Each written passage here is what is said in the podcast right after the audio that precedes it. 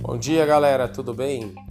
Então, vou dar continuidade àquilo que eu já estava falando antes sobre o livro do Kiyosaki. Eu vou tentar não me aprofundar muito é, e talvez saia um ou dois spoilers assim, sem querer, sabe? Porque é, não tem como falar disso sem acabar soltando alguma informação. Mas nessa altura do campeonato eu acredito que vocês já tenham talvez tido um primeiro contato com o livro Pai Rico, Pai Pobre Inevitavelmente, como eu disse, a dica é que vocês entrem nesse conteúdo e leiam ele, porque é valiosíssima a informação. É, então, se sair alguma informação, eu só vou estar adiantando algo que vocês vão acabar ler, lendo de qualquer forma. Então vamos lá. É, não entrando muito no, aprofundado no, no, livro, afinal de contas tem muito, muita coisa, mas pegando talvez um ou dois conceitos mais importantes, é, que o primeiro é o seguinte: é, a maioria dos educadores financeiros, é, tanto conhecidos quanto desconhecidos, é, tanto fora da internet quanto na internet, costumam dizer isso. Conceito que o Kiyosaki define de uma forma simples e, e altamente didática para todo mundo.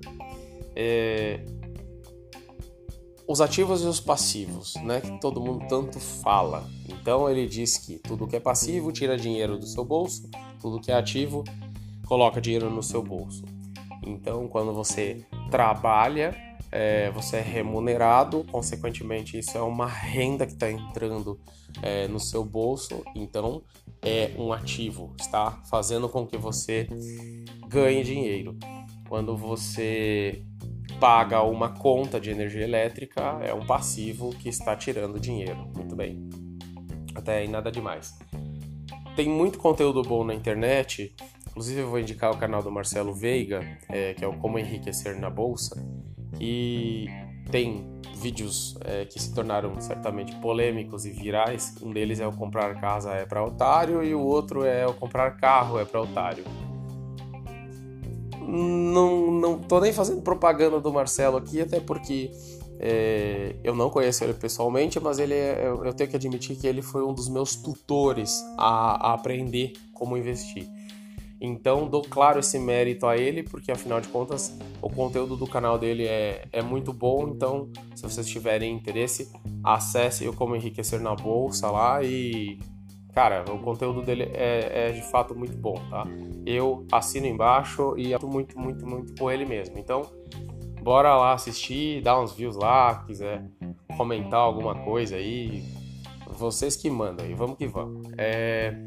Bom, mas nesse caso, os passivos então tiram a grana nossa, do, nosso bolso. Então, comprar uma casa, por exemplo, inicialmente tem-se a impressão de que é uma, uma coisa boa, no início da vida não é tão boa, porque você vai acabar se endividando para pagar aquilo e casa você precisa pintar ela, você precisa dedetizar ela, você precisa é, lavar ela com frequência, às vezes você precisa trocar o telhado, você precisa, dependendo do, do tamanho do quintal, do jardim, você precisa fazer uma manutenção, você precisa regar as plantas, precisa pintar o muro, precisa às vezes trocar a, sei lá, em cidades maiores precisa fazer uma manutenção no sistema de alarme, na cerca elétrica, e tudo isso é custoso, tudo isso é passivo, ela não te gera nada de entrada de dinheiro, só sai dinheiro. Então, comprar uma casa no início da sua vida não é um bom negócio porque você vai se endividar altamente e sair desse buraco não é a coisa mais fácil do mundo. Lá para frente, quando você já tiver uma condição de estabilidade financeira e quando você tiver é, uma renda muito grande sendo gerada, sendo que você não precisa se preocupar mais com trabalhar, por exemplo, aí é um bom negócio. Porque aí você consegue administrar isso e dizer, olha, daqui para frente eu tenho condições de comprar essa casa, por exemplo, à vista. Aí o negócio muda completamente de rumo. Carro é a mesma coisa, a gente precisa às vezes de carro. Às vezes compensa a gente comprar um carro para se dis distanciar mais longe é, com uma agilidade maior. Por exemplo, né? Você vai para o seu trabalho de carro ao invés de você ir de trem ou gastar com algum outro meio de transporte. Mas às vezes compensa você comprar uma coisa mais barata se você não precisa se distanciar tanto. Compre uma bicicleta. Além de você estar tá fazendo exercício, você não vai estar tá poluindo e vai ser muitíssimo mais barato do que um carro. É um bem passivo também? É, porque não está te trazendo nenhum benefício de rentabilidade. Mas diminui muito esse problema que você gera ao comprar um carro. Aí muita gente diz: Ah, eu preciso do meu carro para trabalhar. Tudo bem, eu concordo. Mas ele não está te trazendo dinheiro tanto quanto é, poderia ser para que você quitasse esse, quitasse, quitasse ele, quitasse o seu trabalho e ainda por cima tivesse lucro. Ele é um bem necessário para o seu trabalho, porém que no, na ponta do lápis lá, né, amigo, hum, infelizmente ele vai te trazer muito mais prejuízo do que lucro.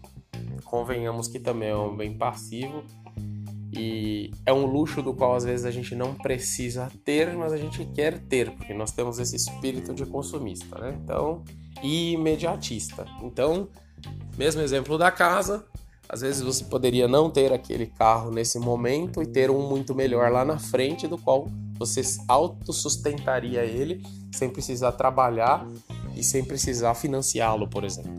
E compraria ele à vista da mesma situação da casa, quem tem a grana na mão para comprar à vista tem o poder de barganhar, né? Então, às vezes você consegue um desconto muito melhor, sendo que você iria comprar o mesmo carro do cara que está financiando em mil prestações. Hum, pensa nisso que isso é importante. É, então, essa pincelada geral aí, com base no que eu acho que é o mais importante no livro do Kiyosaki, que é definir o que, que são bens ativos e passivos, porque isso interfere diretamente na sua ação que você pretende investir lá na frente, em outras coisas também, mas principalmente nas ações, e mais para frente a gente vai tratar de fundos imobiliários também. É, aí você vai entender o que são bens passivos e ativos. Porque aí lá na frente você vai começar a entender assim, hum, peraí, mas o que o Fabrício está falando é que isso aqui que eu estou fazendo agora é comprar ativos. Hum, os ativos geram dinheiro e fazem com que esse dinheiro entre no meu bolso ou entre na minha carteira de ações. Ótimo, é isso mesmo que eu preciso. Se eu comprar passivos, eles só vão tirar meu dinheiro.